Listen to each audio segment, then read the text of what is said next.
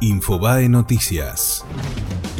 Una periodista amiga del Papa Francisco le contestó a Catherine Fulop. Alicia Barrios criticó a la actriz por sus duras publicaciones sobre la postura del pontífice en la crisis de Venezuela y aseguró que el Papa no puede inmiscuirse en los asuntos internos de ningún país. Para leer la respuesta completa ingresa a infobae.com.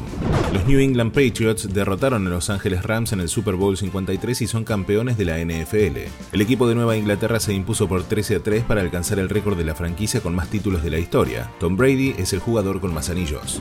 Encontraron el avión en el que viajaba Emiliano Sala. La aeronave fue hallada a unos 40 kilómetros de la isla de Guernsey en el Canal de la Mancha. En enero viajó por la Argentina un 2,2% más de turistas que el año pasado. La costa, Córdoba, Mendoza, las cataratas del Iguazú, las grutas y Bariloche estuvieron entre los destinos más visitados.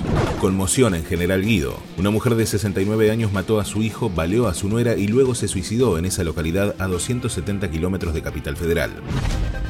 Fue Infobae Noticias.